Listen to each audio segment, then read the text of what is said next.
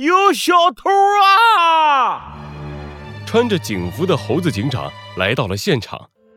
这已经是猴子警长这个星期接到的第九起报案了，全都是关于这个小偷的，而且所有报案的人都说了差不多的话。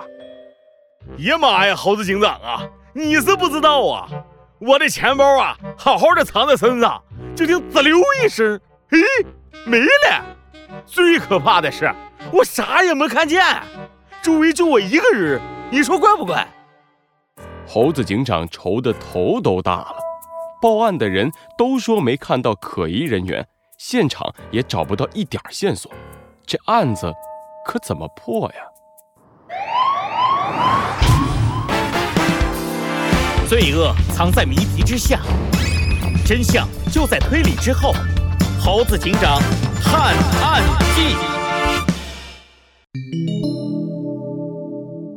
隐身小偷。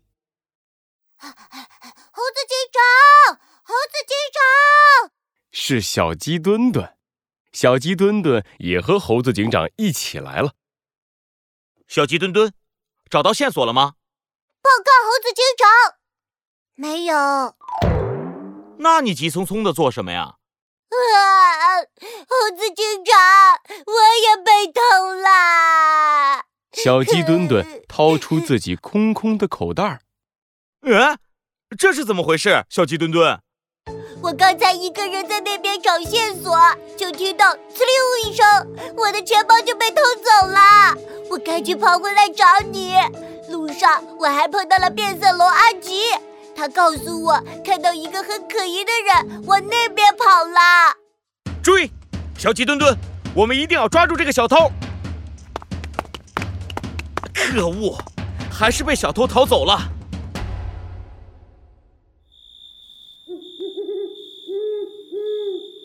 晚上，森林里静悄悄的，两个穿着裙子的身影在黑漆漆的森林里慢慢的走着。猴子警长，我们自己来做诱饵，把小偷引出来是可以了。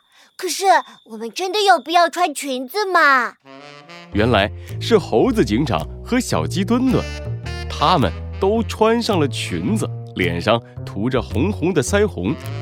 小鸡墩墩，忍耐一下，白天让小偷逃跑了，我们现在这样，小偷认不出我们的身份，更容易把小偷引出来。嗯。